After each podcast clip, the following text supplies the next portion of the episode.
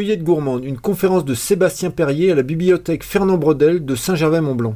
Merci à vous tous d'être venus aussi. Euh, je vais vous parler de plantes euh, non moins sympathiques et géniales, mais surtout des plantes que vous pouvez voir tous les jours en fait. Donc c'est ça qui est cool. Donc euh, moi, ben, déjà juste me présenter en quelques mots. Ben, je suis, mon premier métier c'est journaliste. J'ai toujours été par contre spécialisé dans le monde de la montagne, dans le milieu montagnard et les plantes. J'en suis venu à devenir accompagnateur en montagne aussi. J'habite aux Ouches, petite précision. La vallée concurrente là, qui est pas loin de chez vous. Et euh, je vais vous parler en fait ouais, des plantes comestibles, d'une petite enquête que j'ai faite euh, donc autour du Mont Blanc. Euh, à la base, c'était pour l'université de Grenoble, dans le cadre d'un DU d'ethnobotanique. Et moi, en fait, j'ai ouais, la sensibilité gourmande, c'est ça qui m'a amené sur les plantes comestibles. C'est ça qui m'a amené sur le monde des plantes d'ailleurs, tout court et qui a, il y a une dizaine d'années et qui m'a fait évoluer sur le chemin de la botanique. On en a pour toute une vie de façon après. Donc, euh, euh, on va voir ensemble d'abord la méthode, comment j'ai fait cette enquête botanique et ethnobotanique, la méthode, un aperçu sur les usages répertoriés, donc des usages euh, suite à l'enquête que j'ai menée dans le coin, donc il y a des gens de Saint-Gervais qui ont participé notamment. et je ferai un focus aussi sur quelques plantes emblématiques et leur histoire. Et, petit bonus de fin, je vous ai préparé aussi deux, trois petites choses à manger pour la fin. Donc l'ethnobotanique, c'est quoi l'ethnobotanique? Nom un peu barbare. Donc euh, c'est une discipline qui s'intéresse aux relations qu'entretiennent les sociétés humaines avec le monde végétal. En gros, euh, comment euh, les, plantes révèlent un peu les faits sociaux et, notre culture finalement. Donc l'enquête, elle s'est menée en, trois étapes. Donc il a fallu au début bah, voilà, cibler donc, le territoire, les personnes sources, quelles plantes, quels usages, la mise en place d'un questionnaire pour, euh, mener les entretiens, une bibliographie, euh, la recherche participative, les entretiens, donc ça je le détaillerai un petit peu après. Et après c'est beaucoup d'analyse aussi de toutes ces données, et euh, pour en ressortir justement ce que je vous disais, bah, des faits de société, des catégories d'usage, et faire un focus sur ce qui m'intéressait moi en l'occurrence, et qui était l'alimentation avec les plantes sauvages. Donc moi mon objectif c'était vraiment de recenser les usages traditionnels et actuels des plantes sauvages dites comestibles. On verra pourquoi je dis dites comestibles. Et finalement, ce qui m'intéresse aussi, moi, dans tout ça, c'est raconter des histoires. Qu'est-ce que les plantes racontent sur l'histoire des gens et sur euh, l'histoire des habitants Donc on le verra ensemble. Le territoire, finalement, il est assez vaste. Moi, mon mémoire euh, pour mon DU d'ethnobotanique, il était basé sur euh, Vallée de Chamonix et Pays du Mont-Blanc à la base. Et un blablacar a fait que j'ai rencontré une dame qui conduisait une Clio en, faisant un Grenoble-Chamonix. Euh, cette dame était l'éditrice de la section montagne euh, de chez Glénat.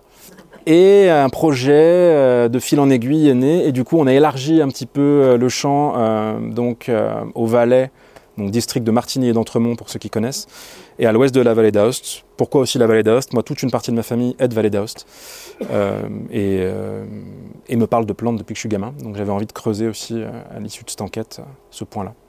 Donc les ressources, eh ben, les ressources, il y a plusieurs ressources. J'ai notamment travaillé avec les associations du patrimoine euh, dans les différentes vallées, euh, qui m'ont mis en contact avec des fois des guides du patrimoine et d'autres personnes, un tel connaît un tel, etc. Donc on, déroule une petite pelote de laine comme ça. Euh, j'ai aussi participé à des événements, on voit là la photo, c'est l'INALP au col de la Forcle, pour ceux qui connaissent, côté suisse. L'INALP et la Désalpes, là en l'occurrence c'était la Désalpes la photo. Mais c'était un, très bon départ aussi pour les enquêtes. Bon, il faut arriver à tenir le fendant, euh, pour ceux qui connaissent le fendant aussi, le vin blanc euh, local. Mais une fois qu'on arrive à passer ça, c'est bon. Et puis bah, après, voilà, euh, c'était aussi pas mal d'ouvrages à droite à gauche, des centres, des centres qui m'ont aiguillé, donc le Crépa, des jardins, botaniques comme celui de Champais, des voilà, tout un tas, tout un tas d'associations.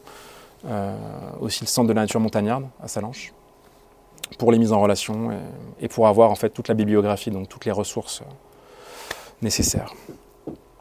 Alors les entretiens, c'est pas une tâche très facile. Hein. Euh, vous voyez la photo en bas à droite, je ne sais pas s'il y en a qui connaissent, c'est Germaine Cousin ça. C'est un petit bout de personnage, une dame qui a à peu près 96 ans, euh, mais qui est encore au top de la forme. Une vraie euh, bibliothèque euh, sur les plantes. Bon, par contre, tu n'arrives pas à en placer une. elle a l'excuse qu'elle n'entend pas, mais c'est pas toujours simple. Mais non, Germaine Cousin, pour ceux qui ne connaissent pas, vous regarderez, vous taperez sur Internet.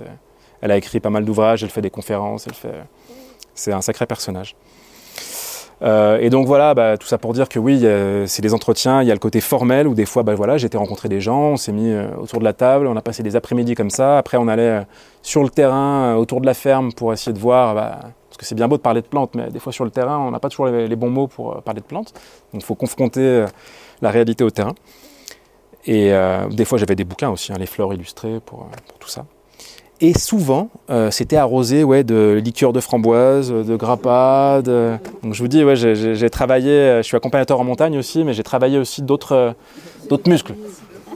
Le foie, ouais, en gros, ouais, pour, pour résumer. Quoi. Mais c'était super intéressant. Donc voilà, les gens m'ont spontanément souvent invité chez eux, etc. Donc ouais, j'ai gardé des super, super contacts et, et c'était vraiment une enquête enrichissante. Une cinquantaine de personnes, pour info. Euh, comme je vous disais, il faut savoir nommer les plantes. C'est super important parce qu'on se rend compte qu'une plante peut avoir euh, une dizaine, voire une quinzaine, une vingtaine de noms vernaculaires. Il y en a qui connaissent ou pas cette plante-là? Crapodine. On l'appelle l'hysope souvent. Personne va à l'hysope euh, au col de la Colombière L'hysope au col de la Colombière. Donc euh, l'hysope, son nom latin c'est Sideritis isopifolia. Et quand je dis l'hysope, c'est ce que vous appelez hysope. Parce que le vrai hysope, L'hysope, il n'a pas des fleurs jaunes comme ça, il a des fleurs violettes. on voit la petite photo en bas à droite. Isopus officinalis, le vrai nom de l'hysope. Enfin, en tout cas, oui, de l'hysope euh, classique et qui est utilisé en, pharmacopée notamment. Donc c'est super important de savoir de quoi on parle. Le latin, c'est euh, la langue commune si on a envie de parler plantes. Euh, d'où d'aller sur le terrain, enfin j'ai beaucoup été sur le terrain avec les gens que j'ai interrogés pour confronter justement la réalité parce que thé des Alpes, thé des Chartreux, euh, crapaudine, des thés des Alpes, il y en a, il doit en avoir une centaine des thés des Alpes. Hein. Chacun a son thé des Alpes. En gros, thé des Alpes, ça veut dire la tisane qu'on fait euh, avec ce qu'on a ramené de montagne. Donc, euh, donc, dans les prochains slides, vous verrez à chaque fois quand je parle de plantes, il y a toujours le nom latin pour savoir de quelle plante on parle. Donc, comme je vous ai dit dans l'enquête, j'ai récupéré donc des usages, donc différents types d'usages, du, du, médicinal au vétérinaire, au récréatif, etc., etc. Parce que même si moi je focusais sur les plantes comestibles et que j'ai un questionnaire qui est établi, hein, c'est scientifique, c'est dans le cadre de mon DU, euh, on va jamais dans le vif du sujet euh, dès le départ. Euh, sinon les gens parlent pas. On ouvre d'abord le sujet assez largement. Et du coup, les gens parlent de tout un tas de choses, mais c'est super intéressant aussi. Hein. Mais du coup, j'ai recueilli tout un tas de types d'usages. Ce soir-là, on va se focaliser plus, parce qu'on n'a pas toute la soirée non plus, on va se focaliser plus sur l'alimentaire et on verra qu'on partira d'une base de médicinal, mais parce que médicinal et alimentaire, surtout il y a une génération, c'était souvent mêlé. Les remèdes, c'était pas forcément, euh, euh, voilà, comme aujourd'hui, des choses euh, qu'on allait prendre en complément, c'était souvent de l'alimentaire aussi. Et donc, ce qui revient, ce qui revient fréquemment en termes de, de remèdes, c'est forcément quand on est en montagne, les coups de froid. Comment se prémunir des coups de froid? Tous les maux de l'hiver, entre guillemets. Alors le sureau, ouais. Le sureau, il est revenu à multiples reprises. Euh, côté valaisan, il l'utilise beaucoup sous forme de sirop de bête sureau. C'est quelque chose, ça c'était vraiment impressionnant. Ils l'ont tous ça dans le placard. Et, euh, euh, voilà, au cas où quoi. Le sirop de bête sureau, ça faisait mouche. côté français et valdotin, c'était plus en tisane que les fleurs étaient utilisées pour ce type de remède. Ça a une action dite sudorifique, notamment sur, donc ça aide à, faire transpirer. Ouais, bien sûr, de la gelée, on peut faire vraiment plein de choses. Enfin, et pour le côté vraiment là plutôt comestible et gourmand, euh, la fleur de sureau a un parfum qui est vraiment délicat, qui est fruité. Enfin, c'est, c'est génial, c'est génial. Mais ça a été un remède avant aussi. Maintenant, voilà, on a plus basculé sur ce côté-là, mais ça a été vraiment un, remède. L'épicéa, euh, épicéa que ce soit en tisane ou en sirop, justement, même manière épicéa, sapin, tous les résineux. Euh, mais l'épicéa principalement, parce qu'on a principalement de l'épicéa. Euh, le serpolet, encore beaucoup utilisé. Séché, utilisé en tisane pour la gorge. Euh, un grand classique. un autre grand classique, le tucilage.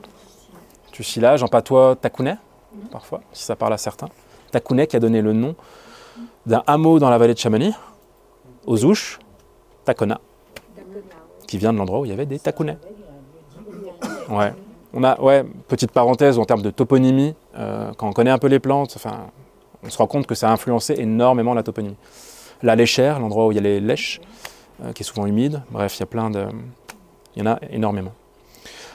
Une autre plante que j'ai recueillie notamment, ça, la première fois, c'était là où j'habite, au Chavant, la route des Snailles, dans une vieille ferme, et une personne qui a vécu, qui a vécu à la ferme et avec ses parents, ses grands-parents.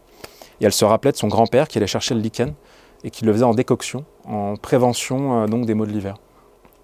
Donc je l'ai entendu quelques fois, je l'ai eu trois fois cité côté français, et par contre côté valdotin et côté suisse, beaucoup plus. C'était euh, vraiment utilisé. Et ça c'est intéressant, je l'ai testé moi cet hiver, parce que bah, comme tout le monde, j'ai chopé la crève. et ça marche très très bien. Euh, c'est en décoction, hein. donc euh, connaissez la différence entre infusion et décoction. Décoction, on fait bouillir avec la plante pendant encore 5 minutes, voire plus. mais voilà, on n'arrête pas au moment où ça bout. Euh, et les lichens, encore une fois, pour faire le parallèle avec la Suisse, euh, les Suisses, ils, vendent carrément des bonbons aux lichens euh, dans les supermarchés. Pour ça, pour la gorge.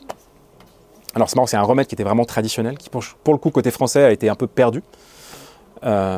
Autre parenthèse, j'ai des architectes, des fois en client, ils me disent qu'ils achètent du lichen d'Islande à Paris, une fortune. On leur vend du lichen une fortune. Il y en a plein dans tous nos sous-bois d'épicéa. Donc une fois qu'elle a vu ça, elle était en train de faire des stocks dans la sortie.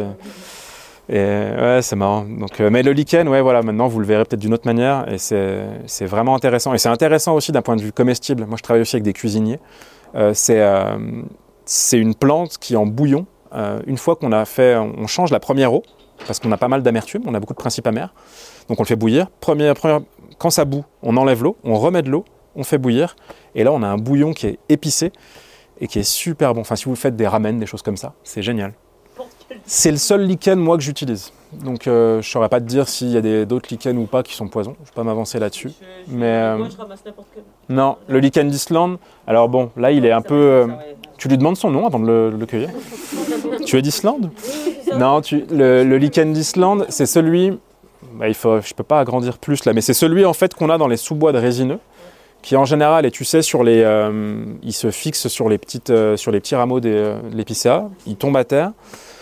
Il est gris, grisâtre, euh, et en gros on le ramasse quand il est à terre. Les plantes prises séparément, là qu'on voit là, euh, donc ce qu'on appelle violette ou pensée, euh, aquilée, génépi, on me les a toutes citées, comment dire, séparément. Et notamment les tisanes de violette pour la génération de mes grands-parents. dans la vallée, etc. C'est des choses qui, en tout cas, beaucoup de gens ont connues. Je ne sais pas si là dans le, non? Aller chercher les violettes. Alors la violette que je vois, euh, alors ça s'appelle Viola tricolore, le nom euh, de cette plante. Euh, donc cette, cette plante-là était vraiment ramassée. En ce moment, il y en a plein à, à Charousse, au-dessus de chez moi. il, y en a, il y en a plein là, elles sont en fleurs en ce moment. Ouais, et elles se ramassent en ce moment. Elles se font sécher et elles se font en tisane. Une fois sec, jamais frais. Ouais, on peut les faire, tu peux les faire fraîches, mais c'est mieux de les faire sécher. Et, et tu as besoin de, plus de plantes fraîches pour avoir le même résultat en plantes sèches. Euh, voilà, donc génépi, l'aquilée musqué qui pousse un peu plus haut. Et en creusant un petit peu, donc là plutôt sur la bibliographie, j'ai pas eu de mémoire d'homme, euh, de, mémoire d'homme, on m'a pas cité l'aspirine du montagnard, sauf une fois aussi en vallée d'Aoste. Mais en gros, on mélangeait ces plantes-là euh, avec du lait et on faisait une infusion de ces trois plantes dans le lait, c'est ce qu'on appelait l'aspirine du montagnard. J'ai retrouvé ça donc dans la bibliographie et donc avec une personne aussi en Vallée d'Aoste à Saint-Nicolas qui, s'appelle Henri Armand, qui a écrit un livre d'ailleurs sur l'usage des plantes médicinales euh, en montagne et euh, qui a recueilli donc cette fameuse aspirine montagnard. Mais ça revient vraiment dans la bibliographie à pas mal d'endroits. En tout cas, euh, s'il y a bien une chose, comment dire, aujourd'hui on va chercher dans la pharmacopée autour du monde. Pourquoi? Parce qu'on a les moyens de, faire venir des, produits du monde entier.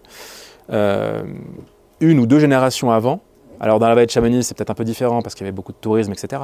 Mais il faut bien se dire que dans les vallées alpines, on était quand même sacrément coupé du monde. dans beaucoup de vallées, il fallait faire avec ce qu'il y avait autour de la ferme, et basta. C'était une question aussi de survie. Donc on apprenait à faire avec ce qu'on avait autour de soi. Donc, euh, voilà, on faisait avec quoi. Et, euh, on a développé des remèdes comme ça. Mais ce qui est drôle aussi d'ailleurs, c'est que là, moi, ce que j'ai fait euh, sur le tour du Mont Blanc, euh, on peut retrouver des choses similaires euh, en Autriche, en Bavière, et alors que les gens étaient quand même loin, on utilisait quand même les mêmes plantes pour les mêmes choses. Donc c'est. Il y a eu en tout cas à un moment donné, euh, voilà, il y a eu une connaissance peut-être empirique commune.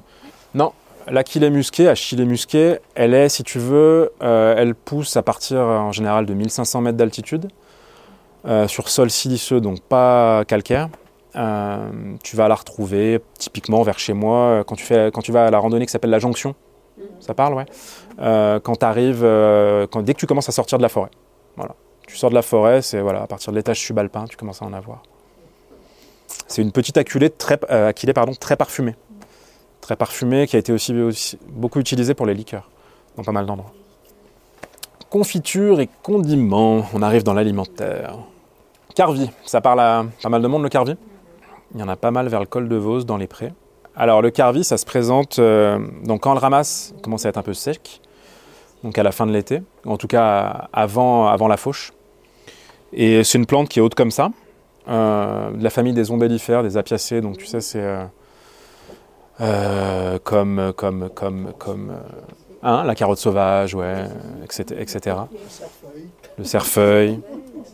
Ça a des feuilles très fines, mais en général, quand tu le vois, donc quand tu le cueilles à ce moment-là, tu vois surtout les petites graines qui sont euh, au-dessus et qui sont déjà, sèches et qui ressemblent à, ce qu'on voit là. Moi qui suis accompagnateur en montagne, euh, j'ai plein de spots autour du Mont Blanc parce que je fais souvent des tours du Mont Blanc. Mais donc le col de Vose, il y en a pas mal. Euh, autour entre Champais-le-Bas et Champais-le-Haut, donc ça c'est côté suisse. Donc tous les prés là, il y en a. D'ailleurs, petite anecdote, il y avait une personne, c'était marrant, qui allait faucher les prés. Et elle me disait, donc elle m'a vu ramasser euh, quelques, quelques graines de carvi. Et elle me disait, mais c'est marrant, il y a une dame qui est venue euh, ramasser aussi il y a quelques jours, une vieille dame, des trucs-là, mais qu'est-ce que vous ramassez en gros euh? Et donc je lui ai pris, je lui ai fait sentir, parce que c'est très aromatique le carvi. Et elle me dit, ah ouais, mais on a ça nous Donc c'est marrant, il y a des trucs comme ça qui se sont un peu perdus, alors que pourtant, côté valaisan, ça s'utilise beaucoup aussi. Le problème, c'est que maintenant, enfin le problème, un peu comme les baies de Genièvre qu'on voit à droite, c'est des choses qu'on trouve en supermarché. Donc on se dit, ça sert à quoi d'aller le cueillir finalement? Enfin en tout cas, ça s'est perdu cette cueillette-là, parce que maintenant on la trouve facilement, on trouve ces choses-là en supermarché notamment. Donc le carvi, ouais, très utilisé, euh, et ça a été utilisé comme, notamment là je pense à cordon. J'ai eu pas mal de témoignages de gens qui les cueillaient à cordon et qui les mettaient euh, dans les saucissons, euh, parfois dans le fromage, des choses comme ça. En gros, on l'utilisait pour ses vertus digestives et aromatiques. Il se reconnaît plus facilement, encore une fois, quand il est en graines. Donc en gros, euh, quand, quand il est entre guillemets prêt à cueillir. Euh, non, c'est pas simple, franchement. Et même pour des gens qui, qui s'y intéressent, des fois, euh, ils ont du mal à trouver le carvi. C'est bien de connaître des gens qui connaissent où il y a du carvi. Notamment à Cordon, elle savait, elle se rappelait, bah voilà, sa mère allait le chercher. C'est pas loin des pistes de ski de Cordon. C'est souvent, voilà, c'est dans les prés. Déjà, clairement, c'est dans les champs, dans les prés. Euh, et c'est pas simple à reconnaître avant les graines. Par contre, les graines, si vous prenez et que vous euh, touchez les graines, c'est très très puissant. Et là, vous pouvez pas vous tromper. C'est vraiment la seule manière, en tout cas, euh, d'être sûr de, trouver le carvi. De toute façon, enfin voilà, sur le terrain, euh, encore une fois, quand je fais moi mes sorties sur le terrain, il y a plusieurs choses hein, qui te donnent euh, des pistes pour trouver la plante que tu veux, mais le milieu en, est une. hein, savoir dans, quel milieu tu te trouves, c'est quand même une super clé. Euh, là, je parle de clé de détermination, pas botanique au sens vraiment botanique scientifique du terme, où là, on va avoir notre clé et on va chercher avec notre flore. Mais il hum, faut bien se dire que, hum, comment dire, toutes ces plantes dont je parle aujourd'hui, les gens qui les ramassaient n'étaient pas botanistes. Donc, il y a, d'autres clés de détermination. Le milieu en est une, euh, l'odeur. En gros, qu'est-ce qu'on joue? On joue avec les sens. Euh, et quand même le milieu, la connaissance du milieu où pousse cette plante-là. Et aussi quand même la période euh, où elle arrive. En gros, il y a ces connaissances-là qui sont, euh, comment dire, à la portée de tous euh, et qui sont, intéressantes. Mais le carvi n'est pas simple. Pourquoi d'ailleurs on, savait peut-être mieux à l'époque où était le carvi et comment le ramasser? Un truc tout bête, c'est que en gros, il faut bien se dire que les cueillettes, il y a une génération, quand on vivait de la ferme, elles étaient dictées par les travaux des champs et la vie de la ferme. C'est-à-dire qu'on n'allait pas se dire putain qu'est-ce que je vais faire ce week-end? Je vais aller cueillir du carvi. Non, Euh, c'était plutôt euh, bah ouais il y a bientôt euh, les foins, euh, donc je sais que je peux choper du carvi avant les foins en bordure de, de champ quoi. Les baies de genièvre, euh, en général, là, donc, on, allait on allait les chercher dans les alpages. Et le genévrier, c'était une plante qu'on cherchait à enlever des alpages. Euh, si on n'entretient pas un alpage, c'est-à-dire que si on n'enlève pas régulièrement euh, les églantiers, euh, le genévrier, euh, des ronces, etc., ça va s'embroussailler et ça va plus être un alpage. Donc il fallait régulièrement euh, enlever euh, ces choses-là de l'alpage. Et ça faisait partie des moments en fait où on était en contact avec des plantes. Mais on n'était jamais en contact pour être en contact. On y était parce que euh, à tel moment, eh ben, on faisait telle chose euh, dans le cycle des travaux des champs. Donc en effet, c'était plus simple. On connaissait, euh, on était confronté aux plantes tout le temps. Le genévrier, au-delà donc de, il avait plein d'usages. Comme je disais, on, allait le chercher au moment de l'alpage. Pour faire les saucissons, c'était les rameaux de genévrier étaient privilégiés parce qu'ils donnaient un arôme euh, aux saucissons. Euh, les baies pour le côté digestif. Euh, côté suisse, pour la fête des rameaux, la fête religieuse, c'était, on prenait, on prenait pas du buis ou quoi, on prenait du genévrier. Et là, la petite photo, c'est ce qu'on appelle une confiture ou un extrait de baie de genièvre. Et côté suisse et euh, Valdotin, Valdotin s'appelle le Zénèvre. On le trouve dans les supermarchés aussi. C'est un remède. C'est une panacée. On prend ça quand on a mal au ventre, on prend ça euh, problème, problème urinaire, euh, quand on a un coup de froid, ça sert à tout. Euh, et c'était même mis aussi euh, le matin, ma grand-mère mangeait ça avec de la polinte quoi aussi des fois. Ça, ça, donnait un coup de boost. Bref, c'était ces espèces de remèdes, remèdes de plats un peu qui, voilà, on est, à, on est à, la frontière entre le plat et le remède quoi. Les myrtilles, super fruit, euh, le super fruit reconnu euh, et connu par tout le monde. Alors lui, il a une histoire, euh, on pourrait en parler pendant longtemps de la myrtille, mais si on va vite, euh, j'ai eu pas mal de témoignages où la myrtille, avant d'être le fruit euh, qu'on met sur les tartes aujourd'hui, etc., c'était aussi des fruits qu'on mettait dans des bocaux de côté et qu'on prenait quand on avait mal au ventre. Je sais pas s'il y en a qui ont déjà fait ça. Ouais, un remède aussi. Côté antidiarrhéique. De toute façon, il faut bien se dire que ce qu'on a maintenant en confiture, ce qu'on a en tarte ou quoi, c'était. euh, comment dire C'est contextuel d'une époque. Euh, euh, Il y a une époque où le sucre, ça coûtait cher et où on n'en foutait pas de partout. Quoi, hein. Donc, voilà. Il faut toujours contextualiser les recettes. Et donc, petit à petit, avec le tourisme, etc., c'est devenu un emblème des montagnes. Ça a été il y a eu des cueillettes commerciales parce qu'on en revendait aux restos, aux auberges, aux refuges, etc.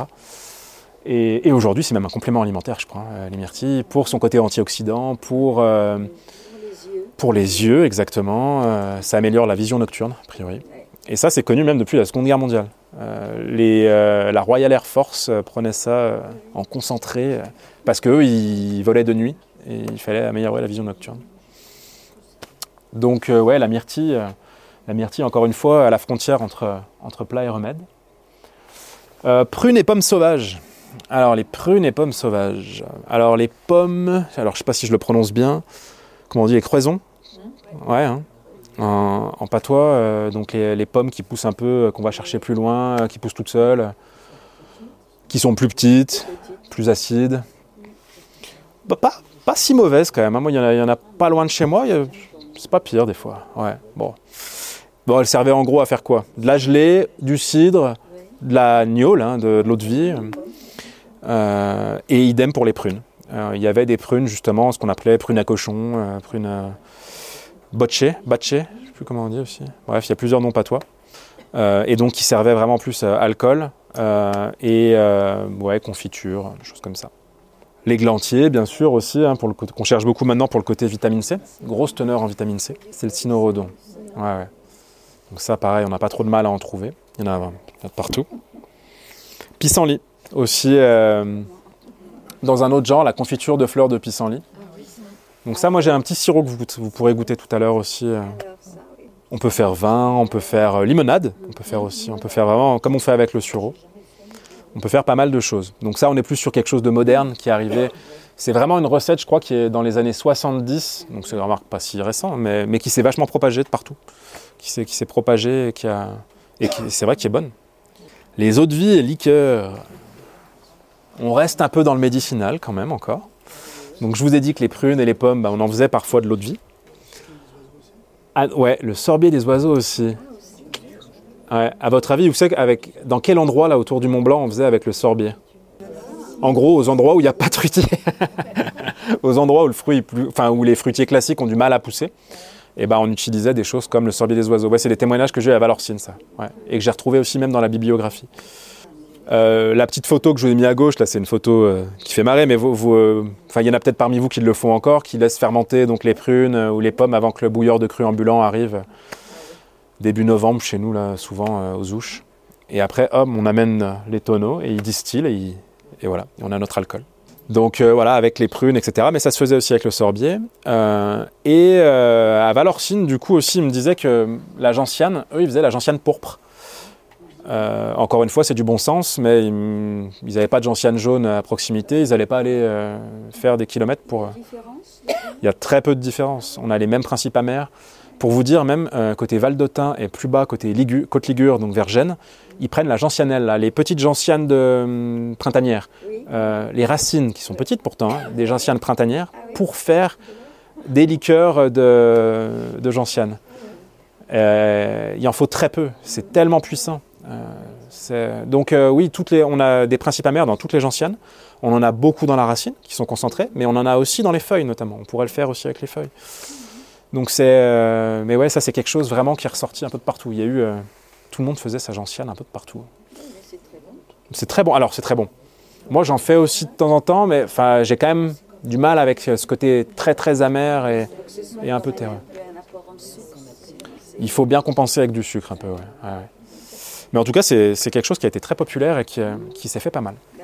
Mais ça illustre bien le côté, ce que je vous disais tout à l'heure, on fait avec ce qu'on a autour de chez nous. oui, L'Aquilée musqué, dont on a parlé tout à l'heure, euh, il l'appelait euh, ouais, à Sarayé, donc euh, vers euh, le Val de Bagne, donc côté suisse. Ils appelaient cette plante soit la blanchette, soit l'Aquilée des enfants ou des vieux. Pourquoi euh, Pas l'Aquilée des enfants, le, le- pardon, je dis des bêtises. Le génépi des enfants ou le génépi des vieux. Pourquoi? Parce que c'était les enfants ou les anciens qui allaient plus le chercher que l'autre génépi qui était plus compliqué à aller choper dans les moraines. Alors que le- l'Aquilée musquée, elle était plutôt dans les endroits euh, simples d'accès. Elle était juste un peu, euh, elle était à l'étage subalpin, mais elle était plus simple d'accès. L'aquilé musqué, c'est ça? Ouais, elle est comme ça. Ouais. Pas plus haute que ça. Ah, Il y, a, y y énormément de variétés d'aquilées. Pour le coup, il y a les aquilées à longue feuille, les aquilées millefeuilles, il y a les aquilées musquées, ouais. Les aquilées herbarota, les aquilées, les, l'aquilée naine, qui est très belle aussi, qui pousse à Valorcine, euh, l'aquilée noirâtre. Euh, il y a même des aquilées, l'aquilée de Clavenin, j'étais dans les Dolomites l'année dernière, il y a une aquilée qui pousse que dans ce coin-là, enfin beaucoup, beaucoup d'aquilées. Beaucoup sont aromatiques, il y en a très peu qui ne le sont pas. Alors côté suisse, par exemple, le génépi, pour eux, la plupart du temps, c'est une distillation.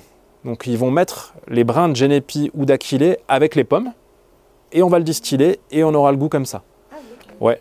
Alors que côté Valdotin et côté euh, français, c'est plutôt une macération classique dans la- dans l'alcool. Le génépi, enfin les génépis, parce que je vous ai dit qu'il y a des aquilées qu'on appelle génépi, mais il y a aussi plusieurs variétés de génépi qu'on va rechercher en montagne. La plupart du temps, c'est umbelliformis, mais on a aussi Artemisia génépi, qui est dit génépi noir aussi, on appelle. euh, Voilà, il y a plusieurs, plusieurs variétés. Nous, c'est quand même l'umbelliformis qu'on a en plus grand nombre. Il y en a dans la vallée de Chamonix, il y en a aussi, euh, par exemple, euh, dans la réserve là, de Sixte-Passy, euh, on en a à pas mal d'endroits. L'absinthe, plus côté Val d'Autun et Valaisan, ça, et qui a donné lieu à pas mal de cueillettes commerciales parce que bah, les liquoristes les rachetaient. Ça repousse hein, pour le coup, moi j'en ai replanté aux ouches, donc pas du tout. Ça aime bien normalement les coteaux secs à l'état sauvage, coteaux secs ensoleillés. Moi je l'ai mis à un endroit bien humide aux ouches où il n'y a pas trop de soleil, et ça repousse bien pourtant. Les soupes aux herbes sauvages. Donc comme je vous disais tout à l'heure, c'était vraiment lié, encore une fois, ça aux besoins et à, la vie à la ferme. On- Il y a une période, et on est dedans, euh, en tout cas vers chez moi, on est pile poil dedans, où on a les jeunes pousses qui commencent à être euh, prêtes. Euh, c'est pas assez haut pour que ça gêne. euh, comment dire Après, quand ça va être fauché, les coins qui vont être fauchés, ben, on peut plus y aller. Euh, quand il y a le bétail, pareil. Donc là, il y a les prés encore autour de la ferme avec toutes les jeunes pousses et on peut les cueillir. Et donc c'est parfait, quoi. C'est le bon moment. En plus, ça arrive vraiment au moment où, euh, si je me remets dans le contexte d'une ou deux générations avant, on avait eu le régime sec de l'hiver qui n'était pas très varié euh, et les organismes ne devaient être pas en forme. Donc là, tu te fais ta cure de vitamines, de minéraux au bon moment, quoi. Et euh, il y avait clairement, ils appelaient ça des cures dépuratives. Quoi. Mon grand-père, moi, il prenait pendant 9 jours de suite, il faisait la soupe avec les orties. et d'autres choses, mais c'était quand même les orties, c'est ce qui, était le plus, c'est ce qui mettait le plus, en tout cas dans la soupe. Donc c'était vraiment des cures dépuratives euh, de printemps. Et là, bah, j'ai envie de dire, euh, il y a beaucoup beaucoup de choses. Donc ouais, la bistorte, euh, ça typiquement à Valorcine, c'était l'ingrédient principal. Pourquoi? Parce que quand tu arrives vers l'endroit, le, hameau là du Buet, la Poya, c'est que ça, c'en est rempli là en ce moment-là. Donc, euh, eh ben, je sais pas à Saint-Gervais où c'est qu'il y en a, mais c'est. Ouais, ça s'appelle euh, en patois souvent c'était l'enva des bouts euh, bourré euh, à Valorcine. Ça faisait référence à chaque fois langue de bœuf parce que ça ressemble à une espèce de longue langue qui sortait et c'est un peu blanchâtre sur euh, le, côté inférieur de la feuille. Et ça fait une petite fleur rose, un pompon rose que je suis sûr que voilà vous avez for- forcément croisé ce petit pompon rose. mais la bonne période pour le ramasser, par contre, c'est avant la fleur, c'est maintenant, quand les jeunes pousses sont encore tendres, pas amères, etc. Euh, donc ça, la silène enflée, tout le monde la connaît, peut-être pas sous ce nom-là, mais c'est celle qui fait des, petits, euh, des petites fleurs blanches, un peu gonflées, les pétards, voilà, qu'on s'amusait à faire péter, il y a la petite graine qui... Voilà. Un, un Ouais, et d'ailleurs là, si vous... Alors, fourte, comment dire? Après, ça demande un peu une... euh, Ça, de demande de l'habitude et de l'expérience pour reconnaître les plantes avant les fleurs, parce que euh, on n'a pas toujours l'habitude, souvent c'est la fleur qui va nous donner le... Donc ça, c'est pas évident. Par contre, la silène, bon, la silène, comme toutes les cariophyllacées, elle a les, les- les feuilles qui sont opposées. Elle a un vert qui est un peu glauque. C'est un vert euh, différent qu'on arrive à qui, qui dénote un peu euh, dans, voilà, dans un pré. Et par contre, ça au goût, euh, ce qui est génial, c'est que ça a le goût de petit pois. C'est sucré et ça a un petit goût de petit pois, comme quand on mange la cause du petit pois. Donc c'est vraiment très bon. Et c'était très utilisé, ça, côté Valdotin, notamment, dans les soupes. Mais ça, c'est vraiment des choses qu'on... Les feuilles. Les feuilles, les feuilles. Toujours privilégier les feuilles. Ouais, ouais. Les tiges, des fois, ça va être plus, plus dur, plus. Ouais. C'est euh, vraiment une feuille qui est, euh, qui, est, qui est consommée. Mais encore une fois, là, il y avait quelque chose où on allait sur le terrain. On était beaucoup plus exposé finalement à aller dans les prés à tel ou tel moment euh, avant. Et du coup, bah, tu arrivais à la reconnaître à force. Parce que c'est typiquement, c'est ça. C'est s'y habituer à chaque moment. À chaque moment de l'année. Et c'est génial de, de faire ça parce qu'après, avec l'expérience, tu arrives à reconnaître toutes les plantes n'importe quand. Pissenlit, qui a traversé pour le coup lui les époques un peu de partout, euh, je crois en Europe de partout. euh, on, le retrouve même au Japon. euh, c'est le pissenlit, c'est quand même quelque chose qui est utilisé pour le côté dépuratif de partout, de partout dans le monde. L'ortie, pareil, hein, partout où elle pousse, elle est utilisée, pleine de vitamines, de minéraux, de protéines. Elle est, une plante géniale, la plante du pauvre. L'épinard sauvage, ça c'était marrant, c'est toujours donc dans la route d'Esnaï, euh, la même personne qui m'avait dit, mais, euh, mais moi en ce moment, donc je l'avais interviewé en avril euh, il y a deux ans, elle m'a dit, bah moi en ce moment je cueille la varquenne. Je cueille la varquenne, ok Et donc on avait été faire le tour de la ferme, etc. Et je m'étais rendu compte que oui, c'était l'épinard sauvage qu'elle appelait la varquenne. Et pour le coup, c'est un nom patois qu'on retrouve aussi côté valaisan et, euh, et valdotin. Mais il n'y en a pas beaucoup qui, qui connaissent encore le nom patois, quoi. Mais là, varquenne, ouais. Donc euh, l'épinard sauvage, on le reconnaît vraiment quand on le touche comme ça. Là, ça ressemble, à ça fait des jeunes feuilles qui ressemblent aux feuilles d'épinard euh, cultivées. Pour le coup, il a été domestiqué il n'y a pas si longtemps si on prend l'échelle euh, de- des plantes. Et il a, quand on le touche, il a une texture siliceuse. Il y a de la silice sur la face inférieure des feuilles. Donc ça fait comme du sable qui vous reste sur les mains quand vous le touchez. Ça peut vraiment pas louper ça pour le coup. C'est voilà, plusieurs variétés de kénopodes qui sont comme ça. J'en parlerai plus en détail plus loin du, du kénopode, donc je je ne vais pas m'étaler tout de suite. Et l'oseille des prés qui, est facile à retrouver dans tous les prés, euh, avec ces deux petits lobes euh, qui, rebiquent euh, sur le bas de la feuille. Le côté acide qui est assez intéressant de l'oseille, qu'on peut faire pas mal de choses euh, en comestible. Alors l'ortie blanche n'est pas l'ortie. L'ortie blanche, c'est du lamier blanc. C'est euh, donc la même, c'est pas la même famille c'est la famille des lamiacées. Ça fait des feuilles blanches, des fleurs blanches, pardon. Ça ressemble à l'ortie, mais tu t'y piques pas, par exemple. Donc non, non, mais c'est une autre plante qui est comestible aussi, mais mais c'est pas de l'ortie. Pas aussi bien, en tout cas, euh, elle n'est pas aussi riche, oui, en, en minéraux euh, que l'ortie. Il vaut mieux les prendre petites comme ça. Il vaut mieux les prendre jeunes, toujours prendre les, les- la, la flore- comment dire, les, les feuilles du haut, jeunes. Et après, tu vas avoir euh, une sensation, on appelle ça de caustique, quand tu vas l'avoir en bouche. C'est-à-dire que ça va, ça va euh, Ah oui. rester un petit peu en bouche. Râpé, voilà, ouais, ouais. Ça va être râpeux un peu. Que tu auras moins avec les jeunes pousses. Ouais, après, j'ai envie de dire, si tu veux faire une soupe, mets des gants. Mais oui, en effet, autrement, les prendre dans le sens du poil. Les prendre dans le sens du poil, ouais, ouais.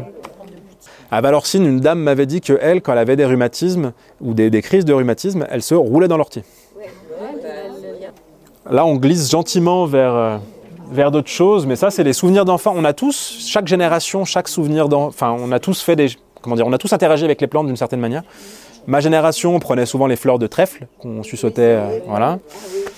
Euh, il y avait aussi l'oxalis, il y avait, mais, mais pour d'autres générations, il y avait d'autres choses. Et euh, notamment le salsifis, la fleur qu'on voit là, c'est une, tige qui était prise dans les prés, pareil, à cette période maintenant, là, et qui est hyper sucrée. Donc c'est super bon. Il faut la prendre maintenant, par contre. Après, comment dire, après on, va faucher et ça va repousser. Mais je trouve que la deuxième pousse est moins bonne. Enfin, c'est vraiment maintenant, là. La première pousse, c'est la plus douce. C'est la tige qu'il faut manger ou la Les deux. Les deux Ouais, tu prends en fait, euh, Donc, quand elle est en fleur. tu euh, prends à hauteur de là, là. Tac. Tu coupes là, là, et tu manges. tu. Euh, les chardons, ça, ça concerne plus ceux qui, gamins, euh, gardaient les chèvres ou euh, les petits chevriers qui s'amusaient à, voilà, à dépioter le chardon. Moi, j'aime bien m'amuser à le faire de temps en temps. Et ça fait, ouais, ça occupe, ouais. Et, et ça a un goût un peu bah, comme le cœur d'artichaut. C'est la même famille, hein, c'est des astéracées. Mais c'est, un, par contre, comment dire, t'as moins de volume, forcément. Je n'irais pas faire euh, une salade de cœur de chardon. Alors, comment on le dépiote Tu prends le cœur en fait du chardon, t'attends en fait qu'il soit monté. Tu prends en fait le cœur et en fait tu vas enlever. Euh, c'est euh, c'est pas les pétales, mais c'est les, ouais, les, les tépales. T'enlèves, tac, tac, tac, tac, tu les enlèves jusqu'au cœur. Et après, bah, tu peux le, le grignoter comme ça. Ouais, ouais. Et c'est bon, ça a le goût du cœur d'artichaut. Par contre, c'est plus laborieux. Il faut avoir le temps. Euh, la rhubarbe des moines. Hop, la rhubarbe des moines, tout le monde l'a vu, le rumex, euh, les grosses feuilles, euh, voilà, alors qu'ils sont appelés des fois co, lapé, ça a plusieurs noms patois. Et ben, il y a pas mal de gamins qui se souviennent que, enfin, de, grands-parents qui se souviennent que gamin, ils prenaient, ils, ils le pétiole, la tige, ou ils le trempaient dans, dans du sucre avant de le suçoter, enfin voilà. On peut en faire pas mal de choses aussi de ça, euh, du rumex, une fois cuit notamment. C'est une plante qui est hyper commune, dont on ne sait pas quoi faire. Enfin, les alpagistes, ils, les motocultent. Ils les... ouais, non, les vaches ne les mangent pas. ouais. Le réglisse des bois, en ce moment, c'est maintenant que c'est bon, qu'on peut sussauter, qui a un petit goût de réglisse. Qui est... Bon, il faut quand même bien enlever aussi, euh, bien débioter avant. Ouais, c'est une petite fougère. Le nom patois à Valorcine, c'est Fiotzet, ça veut dire petite fougère. Euh, L'oxalis, que tout le monde voit dans les sous-bois euh, régulièrement, qui a un petit goût euh, acide qui est intéressant et qui celui-là, tiens, d'un point de vue traditionnel, était consommé souvent au passage comme ça pour coupe-soif, comme coupe-soif. On n'avait pas, on se baladait pas tout le temps avec des gourdes, hein, donc c'était. Et ça, c'est mon petit protégé en bas à droite. Vous pourrez goûter. J'ai sa version alcoolisée. Euh, cerfeuil musqué ou euh, myrodorante. Le nom latin, c'est Myris odorata. C'est une, super plante. Je l'avais vu moi pour la première fois il y a six ans avec François Couplan en Suisse. Ça poussait pas loin d'un chalet. Et, euh, et je l'ai trouvé euh, vers chez moi. Euh, suite à pas mal de témoignages, on me disait mais si, mais ça, on en avait avant dans le jardin, etc. Ils sont plus dans les jardins, euh, mais ils se sont échappés. Ces, petites plantes se sont échappées. Elles sont jamais bien loin dans les hameaux quand elles sont là. Par contre, elles sont pour les identifier, là, faut s'accrocher parce que ça ressemble comme deux gouttes d'eau à d'autres cerfeuilles. C'est vraiment pas simple à, identifier. Par contre, une fois que tu as mis la main dessus, waouh, ça dégage une odeur, une odeur d'anis. C'est très très puissant. Rien à voir avec le cerfeuil pour le coup. Euh, et c'est génial. Enfin, je, la, cuisine moi euh, à toutes les sauces parce que c'est bon, c'est digestif en plus. Et j'en fais une anisette. Donc en gros, moi je le, fais euh, en alcool à 30 degrés à peu près. Vous pourrez goûter tout à l'heure ceux qui veulent. J'en ai amené. Et donc on a glissé gentiment vers ce qu'on appelle les gastronomiques, mais en gros vers tout un tas de plantes. Et là, j'en ai mis 6, mais j'ai envie de dire sky is the limit. hein. Il y en a beaucoup, beaucoup, beaucoup. Euh, mais toutes ces plantes finalement qui n'avaient pas forcément, ou qui avaient une autre histoire, ou pas d'histoire, et qu'on a redécouvert pour leur côté aromatique. Le premier, c'est l'ail des ours. Genre il y a 20 ans, personne n'utilisait l'ail des ours. Personne voulait de l'ail des ours. C'était le truc, euh, voilà. Alors que maintenant, on le retrouve de partout. Mais c'est impressionnant, ils le mettent de partout. Enfin, tu fais un marché, tu as de l'ail des ours à toutes les sauces. Quoi. C'est, euh, donc, ouais, ouais, partout, des saucissons, des. Ouais. Donc c'est vraiment une plante. Moi je pense que ma fille, elle dira c'est traditionnel. C'est- Parce que euh, elle aura vu euh, l'ail des ours de partout, elle aura vu. Donc ça montre un peu aussi les, comment dire. euh, quand on dit c'est la tradition, eh ben, une tradition, en fait, ça, ça vit, ça évolue, euh, et il y a des choses qui ne l'étaient pas, qui le deviennent, et vice-versa. L'ail des ours, ça rentre dans la, ça c'est rentré, je pense déjà, dans la tradition. Mais pour le coup, c'est très jeune. Faut bien se et de partout. Hein. Suisse, Italie, c'était pareil. On trouvait ça trop fort, on disait que c'était, enfin bref, c'était pas, on l'utilisait pas. On avait de l'ail, pourquoi utiliser de l'ail des ours? C'est, euh, faut pas en abuser. hein. C'est, un, peu laxatif aussi euh, l'ail des ours. Si t'as envie de te purger, on remarque c'est bien en ce moment. Mais je sais que c'est, assez purgatif. Ouais, faut, faut pas. L'Achille millefeuille, on en parlait tout à l'heure, qui est utilisé maintenant énormément aussi en cuisine. En vallée d'Aoste, ouais. Vous avez parlé de la... Achillée musqué, donc on est toujours, c'est le même genre, Achillea, euh, mais en fait c'est une autre plante. Euh, c'est comme je disais tout à l'heure, il y a une, euh, quinzaine, voire plus d'Achillea. Il y, a, beaucoup, beaucoup de variétés d'Achillée. Euh, c'est la plus commune, celle-là, l'Achillée millefeuille, que tu vas retrouver en fait dans les prés, dans les champs, en fleurs, ou en bord de chemin. C'est très très beau. C'est très très beau et ça a un arôme très camphré, c'est très puissant. C'est très puissant. Moi je fais un cake par exemple, chocolat Achillée, qui est super bon. Il faut quelque chose qui contrebalance un peu. En Vallée d'Aoste, il y a une société qui fait des, euh, truites fumées euh, et ils font des truites fumées à l'Achillée millefeuille. J'ai un cousin en Vallée d'Aoste qui fait aussi sa mozzetta, une viande séchée de cerf euh, à l'Achillée millefeuille. Là, on est sur les fleurs plus. Les fleurs sont plus aromatiques que les feuilles. Ouais, sont plus aromatiques vraiment. Pour la petite histoire, à Cordon, à la léchère justement, à Cordon, euh, une personne me disait que l'achillée était utilisée par son père euh, pour euh, tout ce qui était usage vétérinaire, pour soigner les, coupures des vaches, ou que après que le- après qu'elle ait vélé la vache, on lui faisait aussi une infusion à, base d'achillée. Donc c'était utilisé d'une autre manière. Voilà. Vétérinaire, on, a glissé vers le gastronomique maintenant de plus. Le médilo, la plante des pâtissiers, une plante, une super plante qu'on trouve de partout, euh, qui est très peu connue. Fleurs blanches, des toutes petites fleurs blanches, c'est de la même famille que les trèfles. Ouais. Euh, blanches ou jaunes. Il y a Mélilo blanc et il y a l'officinal qui est jaune. Euh, Ouais, c'est très fin, ça pousse dans les terrains qui ont été retournés en bord de champ. euh, Ça, on, le, on le trouve, c'est très très commun. Mais par contre, on- assez discret et pour le coup, il a aucune histoire celui-là. Il n'a pas de nom patois. Enfin, j'ai trouvé aucune histoire sur celui-là localement. Mais par contre, aujourd'hui, les pâtissiers, euh, ouais, un pâtissier à Chamonix, euh, à Megève, pas mal de personnes aussi, de restaurateurs. Euh, voilà, c'est quelque chose qui est très connu. C'est un arôme de vanille, de fève tonka qui est super intéressant. Donc ça permet de faire des sablés, notamment. Moi, je fais des petits sablés euh, euh, aromatisés du coup euh, au mélilo, où t'as pas besoin justement de faire. euh, Enfin, tu n'utilises pas de la vanille qui vient de Madagascar, par exemple. euh, tu utilises ton mélilo. Quand il est en fleur, c'est l'inflorescence. Donc juillet. Merci. Ouais, après, il faut être vachement. euh, comment dire euh, En fonction de l'altitude, en gros, ça va s'étaler euh, de, et, du fauchage. Tu peux te dire que ça va s'étaler de début juillet à fin août. Tu vois, tu vas avoir l'été sur différents spots. Ouais, les fleurs, ouais. La sommité. La pimprenelle. Alors, la pimprenelle, j'ai trouvé un seul usage, au-delà de l'usage culinaire actuel qui est ce petit goût de concombre que tu vas retrouver et que tu vas pouvoir mettre dans les salades où tu peux faire un tzatziki sans concombre, par exemple.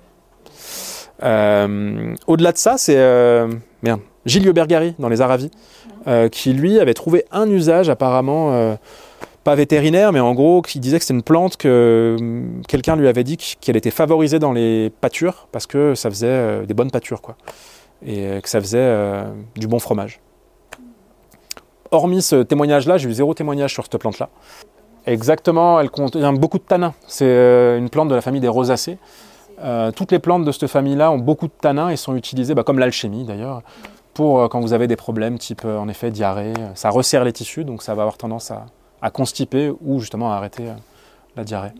La spérule, aspérule odorante, qu'on trouve, qu'on trouve pas mal aussi dans le coin. Je ne sais pas s'il y en a qui connaissent. Aromatique, très. Dans les sous-bois, ouais, il y en a dans les sous-bois de Salanches, là, de Cervose, euh, vers Burzier, il y en a beaucoup. Donc c'est vraiment une plante, pour le coup, euh, vous l'avez peut-être vu, c'est au séchage qu'elle dégage ses arômes, mais elle est très aromatique. Un arôme qui se rapproche du ménilo, pour le coup, qui est assez intéressant. Donc très intéressant pour les desserts, pour les alcools, pour, euh, qui était plus utilisé sur le côté germanique euh, que ici. Moi, j'ai pas, j'ai pas retrouvé d'usage historique ici. C'est plutôt un usage contemporain pour l'arôme. Une plante intéressante aussi d'ailleurs, la spérule, pour le côté, euh, pour les gens qui sont un peu stressés ou quoi, c'est euh, une, une plante qui, qui est dite calmante, qu'on peut utiliser en infusion pour le côté calmant. Attention au séchage, euh, la plante, si on la sèche mal et qu'elle moisit, va devenir toxique. En gros, la substance qui donne son arôme, ça s'appelle la coumarine. Ça devient dicoumarine quand elle moisit, et là, ça devient toxique. Donc il faut vraiment faire attention au séchage. La reine des prés, très commune dans les coins un peu humides, les prés un peu humides. Ouais, pareil, une plante. Alors pour le coup, elle qui était utilisée d'une autre manière traditionnellement, plus que le thé vétérinaire aussi, que j'ai eu pareil témoignage à Cordon et à Valorcine sur l'usage vétérinaire de cette plante-là. Les fleurs, euh, alors pour le côté anti-inflammatoire, etc., tu peux utiliser les feuilles et les fleurs. Euh, si tu veux vraiment avoir le côté aromatique puissant, on utilise plutôt l'inflorescence, les fleurs, ouais, qui sont les plus aromatiques. Qui ont un goût un peu, moi je trouve, c'est entre la vanille et l'amande amère, c'est particulier, c'est très bon. Et je vais faire juste un petit focus sur deux, trois plantes, parce qu'il y a deux, trois plantes assez intéressantes. La varquen, on en a parlé, le kénopode. Et le kénopode, il a ça d'intéressant. Alors déjà, qui représente un peu cette cueillette euh, saisonnière dont on a parlé tout à l'heure, hein, c'était vraiment les jeunes pousses qu'on cueillait euh, autour de la ferme au printemps, utilisées en cure, en soupe, un peu de plein de manières, mais c'est une plante qui nous suit depuis super longtemps. Euh, les kénopodes, euh, il y a eu des recherches en une discipline qu'on appelle la carpologie, c'est l'analyse des graines notamment euh, qui, qui ont été retrouvées par des archéologues. Alors c'est marrant, j'avais j'ai rencontré en Crète l'année dernière un archéologue allemand mais qui travaille en France et qui est justement archéologue, carpologue. Il étudie en fait, c'est un peu comme étudier les fossiles des plantes quelque part, les fossiles laissés par les, graines euh, sur des sites archéologiques. Et on s'est rendu compte que le- les kénopodes nous suivent depuis euh, plus de 4000, euh, 4000 ans. Donc depuis que l'homme s'est sédentarisé, et ben, il y a des kénopodes. ouais, on retrouve les kénopodes, on retrouve même donc, des amas de graines. On a retrouvé des amas de graines dans les grottes qui laissent à penser en gros qu'on les utilisait comme substitut pour les années où le céréal donnait pas bien. Quoi. Il y a d'ailleurs un kénopode qu'on utilise de cette manière actuellement. Euh, si je vous parle de quinoa, le quinoa, c'est Kenopodium quinoa. C'est le même genre que euh, l'épinard sauvage qu'on a chez nous. C'est un kénopode aussi, dont on utilise les graines, euh, à la même, un peu comme un substitut justement de céréales aussi. Et au-delà de ça, qu'est-ce que je voulais vous dire? Oui, juste que pourquoi cette plante est apparue, ou en tout cas s'est développée et a développé tout un tas de sous-espèces depuis que l'homme s'est sédentarisé? Euh, il y a eu des études qui ont été menées, notamment en Suisse, par Ernst Zürcher, qui est un agronome suisse euh, de Zurich, qui est assez connu et qui, euh, qui a écrit pas mal de livres sur les arbres aussi, etc. Et il disait que l'optimum de biodiversité à l'échelle humaine, en tout cas. non, même pas à l'échelle humaine, je suis bête moi. L'optimum de la biodiversité avant l'apparition, je sais plus euh, à quand, sur quelle échelle il s'est basé. Bref, je, pourrais vous citer l'étude, elle, est dans- mon bouquin après. Euh, c'est le début de la sédentarisation de l'homme. C'est le néolithique. Ce qui va un peu à contre-pied de ce qu'on se dit des fois. On se dit, bah, depuis que l'homme est là, euh, il y a une chute de la biodiversité. Ce qui est intéressant là, c'est que ces études montraient que c'est au début où l'homme s'est sédentarisé. Pourquoi? Bah, Il a ouvert des milieux, il a créé des bocages, il y a eu une myriade de différents milieux, et du coup, il y a plein d'espèces qui ont foisonné en fait à ce moment-là. Et par contre, le déclin euh, de la biodiversité, ils l'ont daté à peu près euh, au début du 19e siècle, ou un peu avant, et c'est l'ère industrielle. L'ère industrielle où là, par contre, on a, déjà, on est devenu quand même vachement nombreux. Du coup, ça devient plus compliqué. Et en plus, on a cassé tout ce qu'on avait fait avant. C'est-à-dire qu'on a, on a voulu faire euh, comme... C'est quoi C'est la taylorisation Ford, là. On a voulu standardiser tous les trucs, on a tout étalé, on a tout... euh, donc là, on a cassé les milieux complètement. Mais comme quoi, je veux dire, on peut avoir une action bénéfique aussi. Euh, L'homme n'est pas que néfaste, c'est pas un extraterrestre qui serait atterri là pour... euh, tout détruire. On peut faire aussi des choses bien. On, peut être intégré dans notre milieu. C'est une question d'équilibre, c'est comme tout. Et juste là, ouais, c'était une recette? La soupe du mayen, ça c'est ce qui était consommé donc, dans les mayens valaisans. Parce que ce que tu as consommé à la ferme euh, fin avril, quand tu remontes après, euh, comment dire, un mois plus tard, quand tu montes au mayen, bah, tu as la même chose que ce que tu avais un mois après. C'est l'avantage d'être en altitude, c'est que tu remontes dans le temps quand tu montes de, de 500 mètres. euh.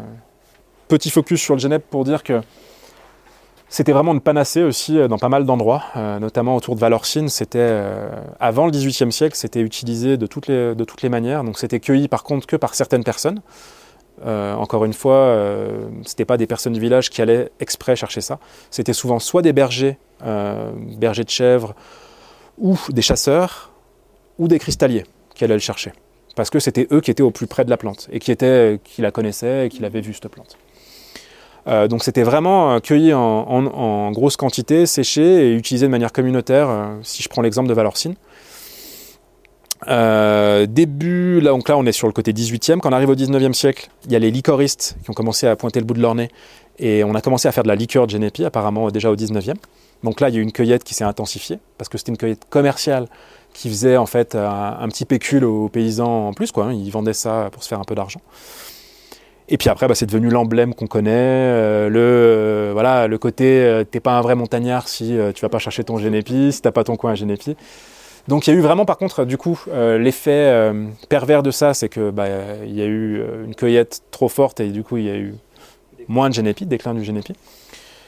Et du coup, on a appris à la domestiquer en Valais. Et en Valais, c'est depuis le Valais que c'est parti. Un site qui s'appelle Agroscope, où ils ont réussi à domestiquer le génépi et à faire de la, de la culture de génépi qui s'est maintenant développée depuis quand même une dizaine d'années un peu partout dans les Alpes.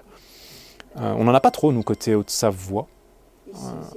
Euh, mais il y en a pas mal dans les Hautes-Alpes, Isère, euh, Savoie aussi, et, euh, puis bah, côté Valais et Val d'Aoste, il y en a pas mal aussi. J'ai interviewé une dame, notamment en Vallée d'Aoste, qui faisait ça pour le livre. Alors en sauvage, ouais, c'est réglementé, mais c'est réglementé par département parce qu'elle n'a pas de protection au niveau national qui l'encadre, donc c'est par département que ça, se, que ça se traite. Et pour le coup, la Haute-Savoie, on est le département le plus laxiste là-dessus. hein. Ouais. Alors bien sûr, quand on est en réserve, c'est autre chose. Quand tu es en réserve, tu es en réserve. Là, c'est les règles de la réserve qui s'appliquent. Mais si t'es pas en réserve, en Haute-Savoie, on n'a pas de, de- de limite à proprement parler. Alors que euh, côté Savoie, côté Hautes-Alpes, côté Isère, euh, on est limité, je crois, à... euh, maintenant, ils ont changé le truc, mais je crois que c'est par an à une centaine de brins, un truc comme ça. En gros, de toute façon, l'idée, c'est ça, c'est d'avoir son... Comment dire C'est pour son usage personnel et pas faire du commerce, parce que c'est... Et là, j'avais mis la petite recette du génépi blanc. C'est une recette que j'ai pris en Vallée d'Aoste, qui est dans mon livre, ça, où euh, on a euh, ce qu'on appelle une suspension. C'est-à-dire que, en gros, c'est pas une macération. On, met de l'alcool à 96 degrés, made in Italy, parce que chez nous, on peut pas. Euh, et on prend une gaz. Donc une gaz, vous savez, c'est une espèce de... Voilà. Hop, on met les plantes donc, dans la gaz. on la suspend juste au-dessus de, l'alcool. Et on laisse ça pendant un mois et demi. Et en gros, ce, qui va se passer, c'est qu'on va avoir l'arôme du génépi sans avoir l'amertume. Donc là, c'est- pour le coup, on n'est plus du tout dans le remède, on est vraiment dans le, dans le plaisir. Mais euh, et voilà, et après on coupe avec de l'eau et du sucre. C'est ça, faut pas que ça touche. Donc c'est pour ça d'ailleurs qu'ils appellent ça blanc, euh, mais parce que c'est pas teinté, ça va, ça va être euh, comme de l'alcool, quoi, transparent. Euh, écoute, j'ai je l'ai là-dedans, tu regarderas. euh, moi, je suis pas, tu sais, le, le 40 brins, 40 sucre, machin. Déjà 40 sucre, moi je trouve c'est trop. Ça permet de donner une ordre d'idée. euh. Mais ouais, ça doit être à peu près ça. Ça doit être à peu près ça. Ouais, ouais. La berce. euh, Alors la berce, elle a plein de noms, euh, mais euh, donc son nom latin, ouais, c'est Heracleum spondyleum. Heracleum, pourquoi? Parce que c'est une plante qui va être euh, en référence à Héraclès, qui va devenir hyper grosse. Ça fait des ombelles euh, avec des fleurs euh, mastoc, donc euh, Héraclès qui soulève la plante. Bon bref, ça fait penser à ça aux Grecs. C'était leur moyen mémotechnique. Et, elle est appelée, elle a été souvent appelée cacoué en, patois. Et cacoué, c'était toutes les plantes qu'on enlevait dans les foins qui n'étaient pas bonnes pour les foins, qui étaient une tige trop dure. Et c'est un certain Monsieur Vera qui l'a repopularisé dans les années euh, 80, ouais par là, 80, pour son arôme à agrumes, qui est une plante vraiment, c'est vrai qu'il y a un arôme super intéressant. Tout d'ailleurs. hein. Celle-là, elle s'est échappée des jardins pour la petite histoire. euh, elle n'est pas, elle pas endémique d'ici. Elle s'est échappée, elle a prospéré. C'est une plante qui est vraiment invasive, quoi. Et, euh, et elle peut faire jusqu'à quasi 3 mètres de haut après. C'est immense. Ça fait des tiges qui font 10 cm de diamètre. C'est... Ouais, ouais. On en voit beaucoup euh, bah, sur le tour du Mont Blanc, justement, vers Champais. Il y a plein d'endroits où on en voit des, des- vraiment des mastocs. Quoi. Donc oui, c'est une plante qui est photosensibilisante, donc pas s'y frotter avant de se mettre au soleil. Euh, c'est le cas aussi de la petite berce, par contre, euh, elle l'est beaucoup moins. Euh, et voilà, a priori, faut pas s'y frotter non plus avant de se mettre au soleil, mais on peut, on peut la toucher sans, sans avoir de problème. Sauf si on est hypersensible, c'est bien de le savoir. Donc on mange vraiment de tout maintenant dans la berce, c'est devenu un classique de la cuisine sauvage. Et, voilà, pour la petite histoire, elle revient de loin. Hop, et là j'avais mis une petite recette qui est les madeleines aux fruits et tiges de berce confites. Pour info, ouais, est-ce qu'il y en a qui ont déjà goûté les graines de berce? Ces petites graines-là. C'est très puissant. En gros, moi je trouve que tu as, l'impression de manger comme si tu croquais dans une clémentine, mais avec la peau, quoi. Ça arrache. C'est à la fois acide, amer, c'est tout. C'est un peu épicé, ça fait un peu comme le gingembre, je trouve. D'ailleurs, il y en a qui appellent ça aussi le. Merde, comment on appelle ça? Le Viagra des montagnes. Ouais, bah. Forcément, il en fallait un, j'ai envie de dire. et, euh, et donc, ouais, moi, pourquoi je, la- je la, je la confie pour atténuer ce goût un peu puissant, quoi. Donc, avec beurre et sucre, ça, ça calme. Ça atténue un peu. Ça atténue, ouais. Et j'aime bien finir sur cette, sur cette plante qui a, qui a rien à voir avec les autres pour le coup. C'est. Euh, c'est une plante ouais, qui, est, qui est assez commune donc dans les sous-bois un peu humides, euh, qui n'a pas de nom patois parce que sûrement pas d'usage. hein. Euh, mais par contre, euh, c'est une plante que je, trouve, euh, que je trouve très belle et qui a une, enfin moi qui me parle parce que pour mon enquête, j'ai rencontré une personne notamment alors au Contamine, Contamine Montjoie à Notre-Dame-de-la-Gorge, un certain Joseph Ray qui vit en retraite spirituelle depuis plus de 25 ans dans une petite maison accolée à la chapelle. Et, euh, et c'est marrant, c'est un personnage, vraiment. Il a été prêtre ouvrier avant, il était. Et, c'est un, botaniste aussi, il est mycolo- mycologue, etc. Donc il s'intéresse à plein de choses. Et, euh, et de la plante, il m'en a parlé d'une jolie manière. Il me disait, bah, par exemple, cette plante-là, euh, il me disait, mais tu, elle t'évoque quoi, quoi, en la regardant à une distance à peu près comme ça? Bah, je disais, bah oui, bah, comme ça, on pourrait dire juste que bah, c'est une plante avec des fleurs blanches, quoi, qui est assez commune. Et, euh, et il me dit, euh, ok, mais regarde, si on s'approche un peu. Alors là, bon, je sais pas si vous le voyez, mais si, vous le voyez. Donc en gros, quand on s'approche un peu, on voit qu'il y a une myriade euh, de petits points, de petites touches colorées et même de dégradés en fait. Ça va du, de l'orange au violet. Donc elle est juste magnifique quoi. Et il me dit, est-ce que tu crois que les plantes, elles n'ont pas quelque chose aussi à nous apprendre sur nous-mêmes?